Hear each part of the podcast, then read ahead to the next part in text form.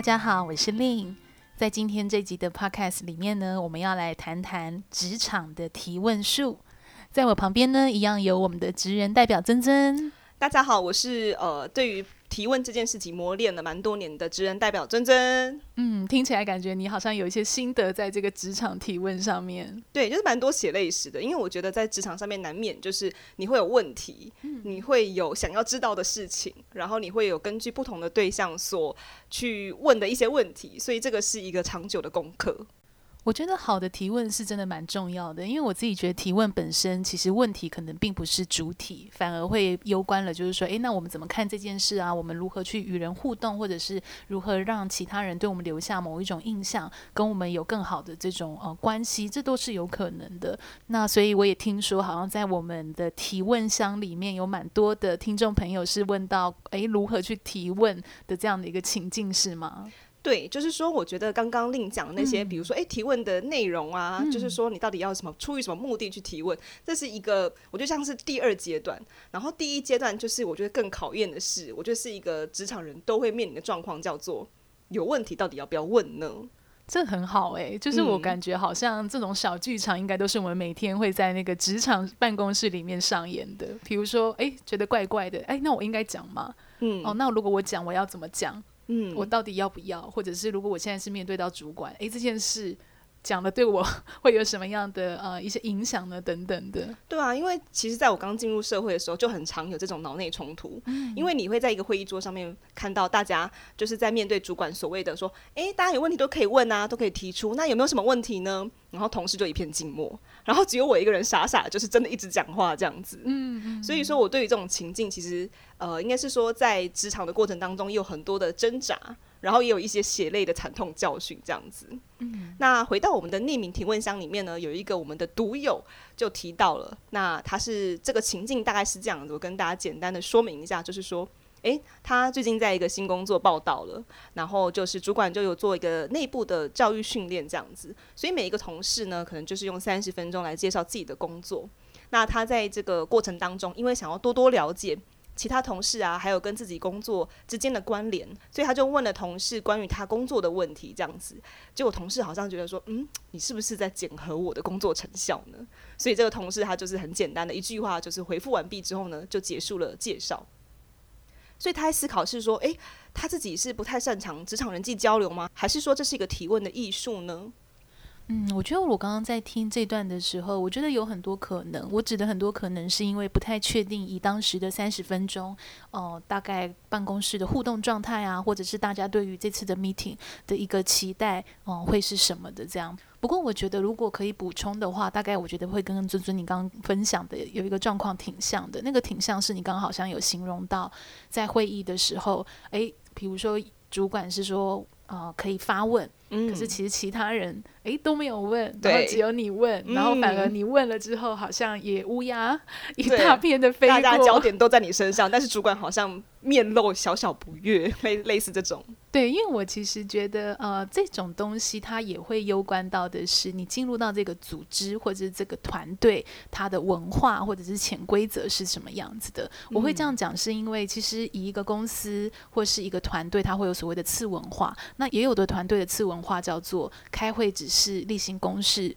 决策或讨论都是在台面下。哦，那也有可能就会造成的是像你刚刚的状况，诶，可能你不太理解的是这个团队哦，他的文化或大家习惯的那种沟通方式，反而你的提问就诶，让大家心里就会有一种哦，怎么会这样等等的，我不太确定，所以我觉得这可能也要回归到的是说，诶，当时呃的这个情境是怎么样？所以我觉得反而在。嗯，可能他这样子的状态，也许不一定是所谓的人际相处问题，可能比较多会回归到的是我们在提问之前，我们的察言观色。哦、嗯，会是什么样子的？嗯，因为我觉得这个匿名提问箱的问题，其实跟我当初在那个会议上，呃，提出问题的那个情境的相似之处在于，他是在一个新工作刚报道的时候嘛。嗯、其实我当时也是。哦，真的、哦。对，他其实是我进入职场之后蛮前一两份的工作这样子。嗯、所以在一个都是新人的状况之下，我就觉得，嗯，这个东西就不是说你要那么快的做自己这样子。我会多从这一个部分来评估，到底要不要来提问。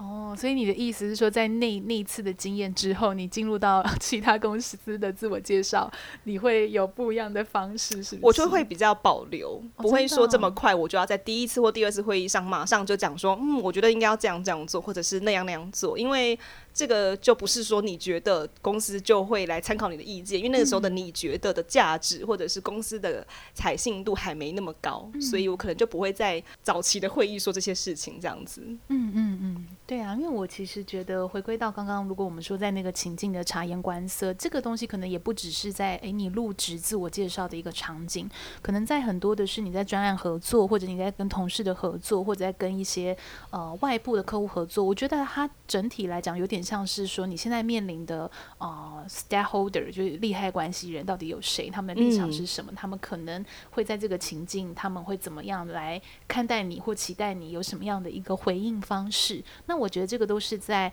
我们探讨所谓的提问之前，可能我们必须开始要养成的呃一种习惯，这样子。所以我听起来就是说，回到呃这个匿名提问者，还有我自己的情境，我听起来就是这个不只是说要不要问的问题啦，应该是说在问的那个当下，你有没有去读空气，有没有去观察到说你问这个问题他人的反应，或者是说你问这个问题别人会不会有其他的解读。的这样子一个部分，对吗？嗯，我觉得读空气好像是一个蛮蛮蛮好的一个形容。对，因为我觉得在职场上面，你很难不读空气做事情。这样子，如果你不读空气，就会像我一样傻傻的在就是第一份、第二份工作的时候，主管问你有没有什么问题啊，马上乌鸦攻击，对，被乌鸦攻击打到爆，打到流血。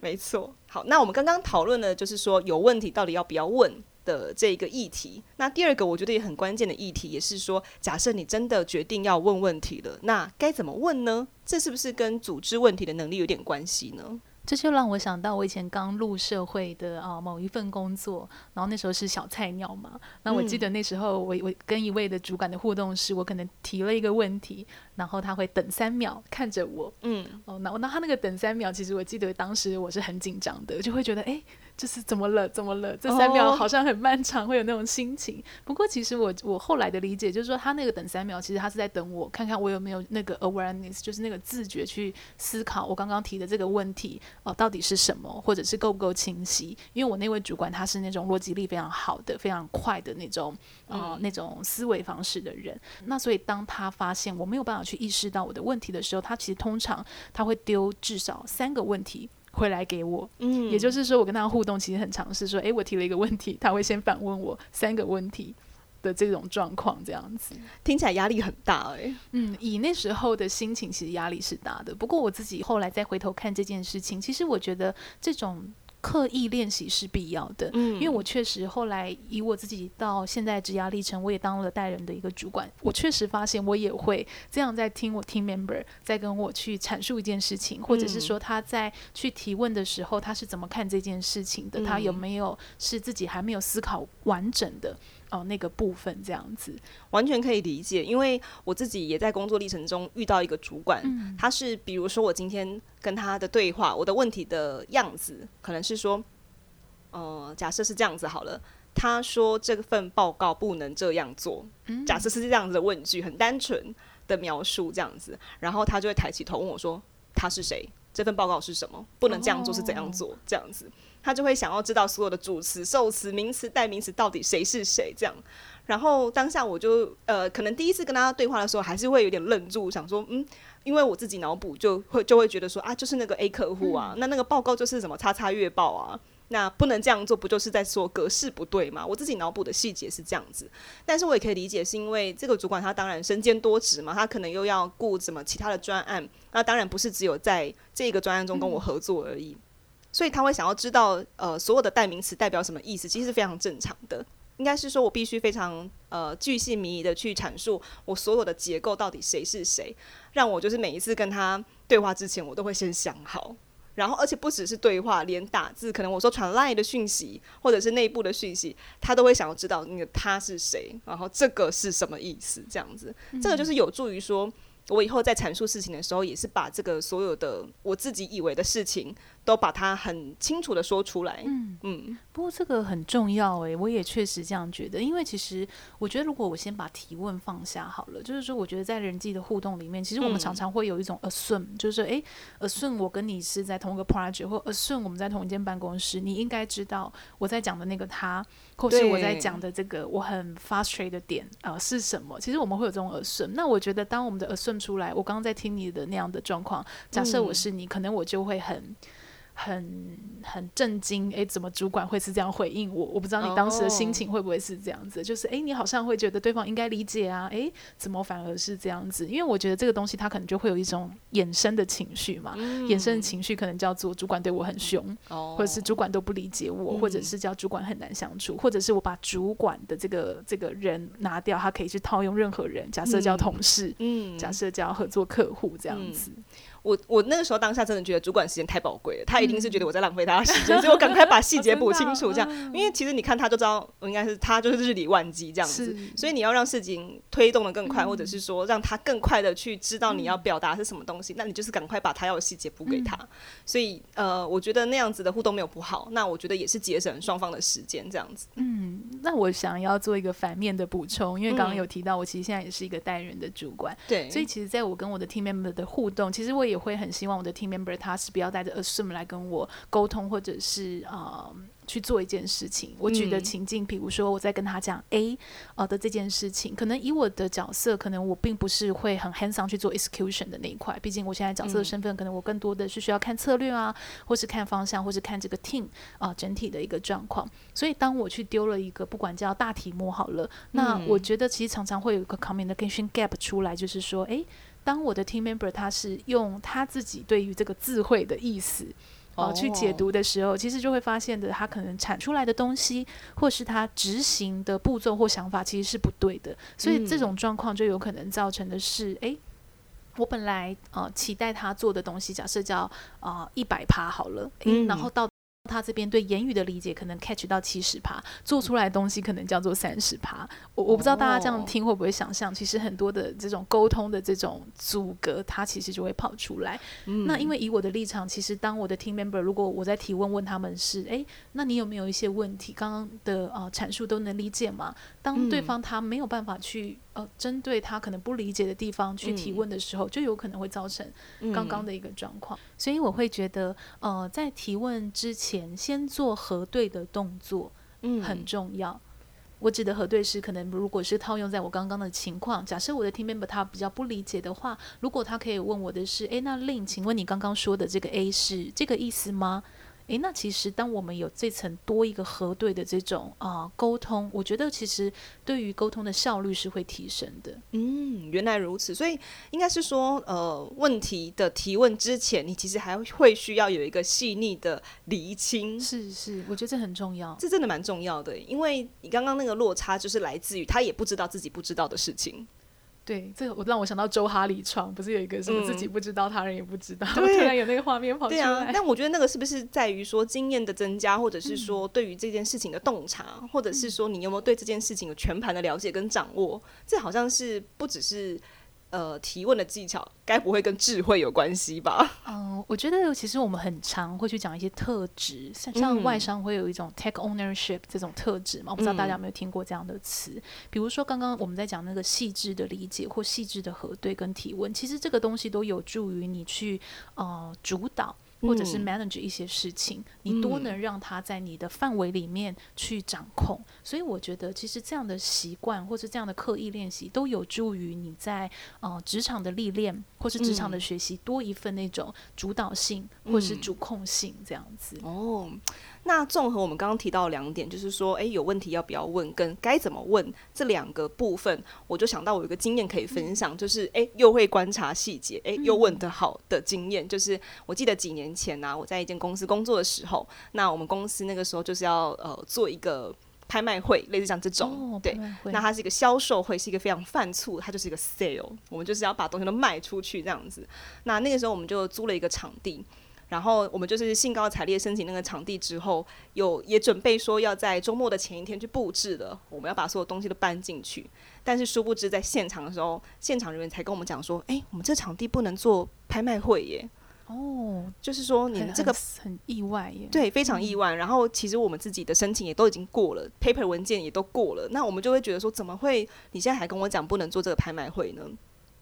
结果我们那一天从场部啊到沟通协调，我们就是花了一整天，一直到凌晨，我们都还站在那边。然后我们老板也出面了，一直在跟内部的高层说，我们就是要办拍卖会，因为我们已经把所有的讯息都发给我们的会员了。明天会有一万多人来，就是怎么可以不办这样子？大家都僵持不下。结果这时候，突然我的同事他就在现场，就是做一个很好的提问，他扭转了这个局势。他就在现场跟呃高层说，嗯，还是说我们可以做什么样的改进？嗯，来让我们举办这个拍卖会呢？他就问了一个这样子的问题。那本来我们大家讨论的焦点是说，我们要不要举行拍卖会？但是他的提问就把这个焦点转移成要怎么样才能让这个拍卖会进行下去？嗯，所以就是说，嗯，在那个场地可能说我们在 A 园区不能举行拍卖会，但是我们可能有个机会是我们可以到 B 园区去。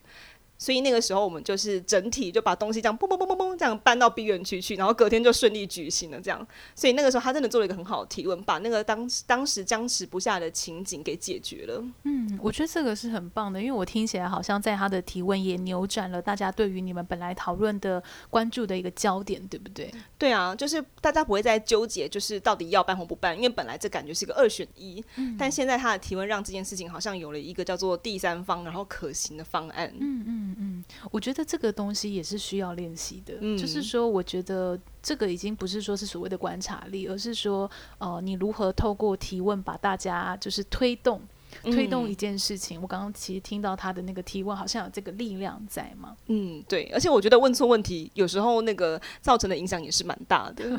有有一些画面在，有些画面，但是我现在觉得先保留，我只想到一些事情，这样，我等下会后再跟你说。那我们的听众朋友的提问想好了，看看大家有没有听到，然后想到什么惨烈的经验可以跟我们分享。赶快在我们的匿匿名提问上也分享你们的惨痛经验，这样子。对，所以我也想要补充一下，我们刚刚在讲那个细致化或者是那个核对。就是说，我刚刚指的核对，其实并不是说你在每一个问题或每一个名词都要去做核对，嗯、因为我知道也有的人的沟通方式，他是诶，他会有很多细小的问题，或是一直去提问，他有这个习惯。我不知道你有没有遇过这样的同事？有，就是我本人啊。你说会一直问问题？呃，曾经啦，对，曾经会想要弄清楚所有细节这样子，嗯嗯嗯、对、哦，对，因为我会突然想到这件事情，就是说，因为也有的人他的习惯或者他沟通风格就是这样，嗯、可是也要去思考到的是，假设你的同事他就比较不是这种风格，可能他是比较大方向或大拉拉，或者是你的主管他是这种风格，那可能你在提问前你需要一些安全句。我所谓的安全句是让别人有心理准备，你为什么要问这个问题？嗯，比如说，诶，不好意思，因为我怕我的误解正确，那我可不可以先请教这几个问题？诶，当你有一个这个安全句出现的时候，别人在听的时候，他比较不容易会有那个防卫心。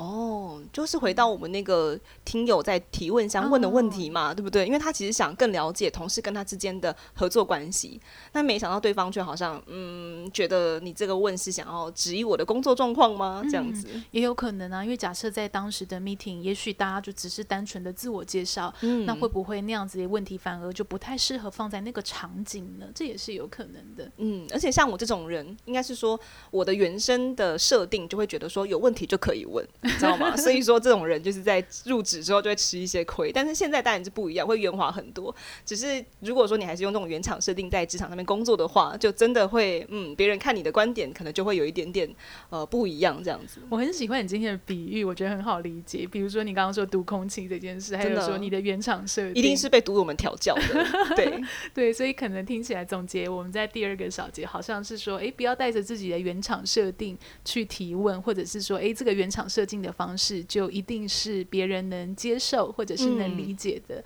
因为其实我觉得人与人之间的合作，说实在，其实很难不带偏见。对，我觉得人是不容易客观的。其实如果是回归到我也也容易会有这样的状况啊，因为我们会有我们的价值观。我所谓的价值观是，我们容易用我们的世界观去呃诠释我今天在听到你的提问或是你的讯息，所谓的好呃跟坏，嗯、其实这都是正常的。所以我觉得为什么沟通重要，嗯、这个东西才会产生嘛。嗯、我们如何是更整合我们的讯息，或者是更理解？那可以是透过分享的，可以是透过提问的，可以是透过讨论的这样子。嗯嗯。那刚刚 Lin 也有提到自己在当带人主管嘛？那在遇到一些提问的时候，你会去怎么听、怎么看呢？嗯，其实我觉得，哦、呃，这个已经不仅是带人主管的，因为我想很多听众朋友，如果你收听到现在，应该也会知道我的工作其实是做猎头嘛。嗯、那其实回归到所谓在求职的一个场景啊，我也会去听我的 candidate 他在跟我面试的时候，诶，他怎么提问？嗯，比如说好了，就是我觉得在网络上，我们常常会有那些，比如说在面试的时候，哪些该问，或者是不该问，对，哪些问题才是好的问题，类似是这样的问题。其实我觉得回归到一个很单纯的是，你的提问就代表了你的动机，或者是你在意哪些事。嗯，所以如果我是听到你的提问，比如说好了，假设我在，嗯、呃，我举个例子哦。我先把待人主管那个情境放下，我先回归到我们比较日常的，嗯、可能在职场生活或求职生活。假设今天我介绍一个呃机会给我的 candidate，诶、嗯，可是他在听我的呃描述，或者是我在介绍一个工作机会完，他问的问题可能直接问说，那薪资多少？哦，那这个东西就已经不是薪资多少本身的问题，而是在这个问题的背后，可能他对于我刚刚在讲的一些环境，他可能或者是一些学习空间，他可能并不是太重视的。嗯。对他来讲，可能他现在更重视的，也许就叫做金钱吗？嗯、或者是对他职涯的发展来讲，可能有些东西是次要的。那对于这样的问题，其实我会去想的是，诶，那他会是适合这个机会吗？或者是他的特质，他是不是在这个阶段是很实事求是的吗？我不确定。所以这个东西都是在提问背后的啊、呃、一种衍生这样子。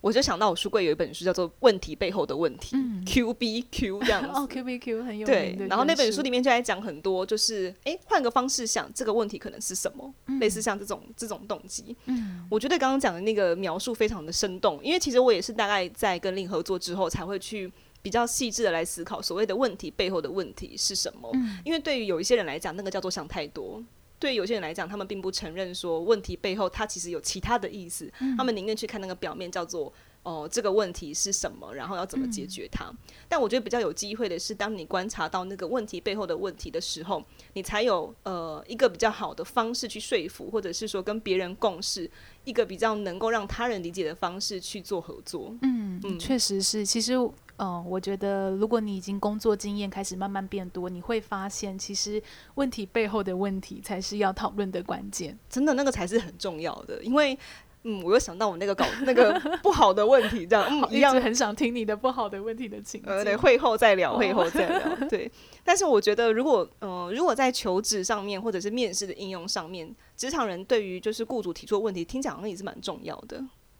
对，其实我觉得，哦、呃，好的提问真的会奠定到你的印象，因为我有蛮多的啊、呃、这种猎才的案件，其实最后雇主会对某一个 candidate 他很有好感，通常真的也是雇主会跟我分享，嗯、哦，这个人提了问题是跟他们其他面试者都不一样的，而且是非常有呃力道的那种呃问题，这样子。哦，听起来真的很厉害耶。对，所以就是说，当然我们在面试的提问，或者是会有一些基础题嘛，像比如说刚刚那个薪资状况等等的，那个都算基础题。嗯、我觉得那个也没有什么不能问的，但是而是是说你的嗯提问如果可以拉高一个格局，比如说像你刚刚分享的那个状况，比如说他是透过提问把事情推演，或者是透过提问让雇主看到我身上可以带来的是更多的影响力或价值吗？是透过我的经验去提问这个很特别的问题。问题，其实我觉得那样的问题就会是非常有力量的。嗯这就有点像是说，我记得 Lin 的布洛格文章也有写到嘛，就是当雇主问你有没有其他问题的时候，嗯、这个时候赶快抓住机会，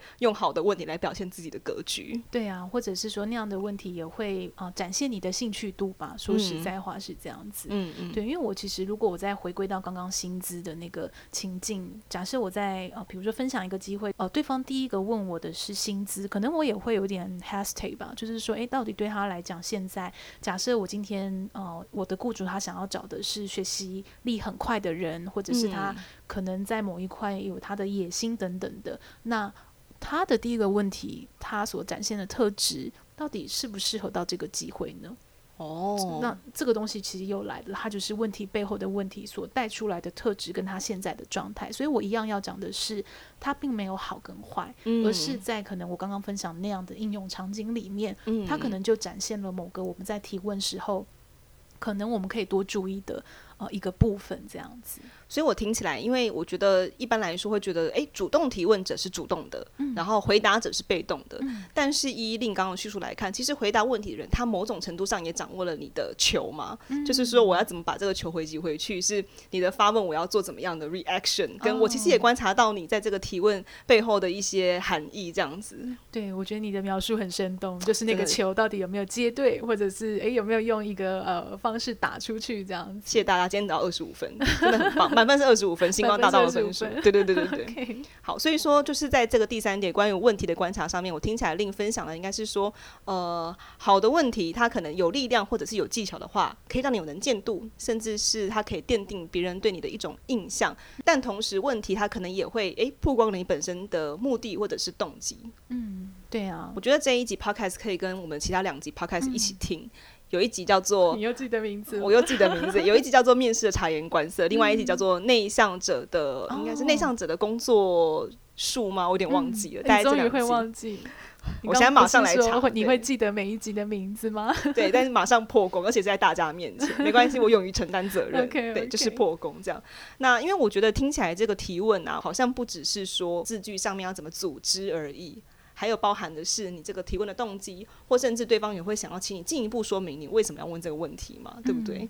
对，然后还有很重要的是，当你在提问的时候，可能也要去想一下这个蝴蝶效应会是什么。嗯嗯嗯，还有这个读空气好像也是蛮重要的。嗯、到底知不知道自己置身在什么样的情境？嗯、那适不适合问？或者是说，诶，你这个问题会不会放在其他问题问比较好？嗯、假设今天主管真的要在会议上面听到每一个人的建言，那我是不是可以呃选择收敛某一些回答，然后选在比如说比较私下的情况，嗯、或者是我可能用 Line 跟他说，这可能也是一种。不同的提问的方式吗？嗯，嗯是好啊。那我想我们今天这集的 podcast 也到尾声了，也很开心今天听友们能在线上陪伴我和珍珍。对啊，那如果大家还有其他诶想要听听我们在 podcast 里面聊的议题的话，都很欢迎到我们的匿名提问箱。那匿名提问箱只要加入思想家的社团，就可以找到这个网址喽。那另外就是说，我们刚刚有提到很多的叫做沟通，叫做察言观色，叫做读空气。那我觉得大体来说都算是一种换位思考。那也很欢迎大家，如果想要多多磨练像这样子技巧的话，可以加入我们的实体工作坊。那我们五月工作坊的时间呢，分别是五月二三、二十四，呃，两天的优势工作坊，还有五月三十号的提升你的面试前胜利讲座跟工作坊，然后还有五月三十一号的完备你的履历转职力。如果想要在近期啊做一些求职准备的话，都很欢迎你加入我们。那如果你喜欢今天这集的 Podcast 呢，也别忘了追踪我的部落格、IG 以及粉丝团，搜寻猎头的日常就可以找到我们喽。另外就是真正目前还在收集的就是大家的评价，这样一直很想收集星星，所以如果你喜欢今天的 podcast，也很欢迎你在 Apple Podcast 下面给我们好评还有留言。哦，太棒了！那也很期待能看到大家的留言。我其实跟珍珍都会看，然后我们都会很开心的有那些互动讨论，这样。没错没错。好，那我们就下一集见喽，拜拜，拜拜。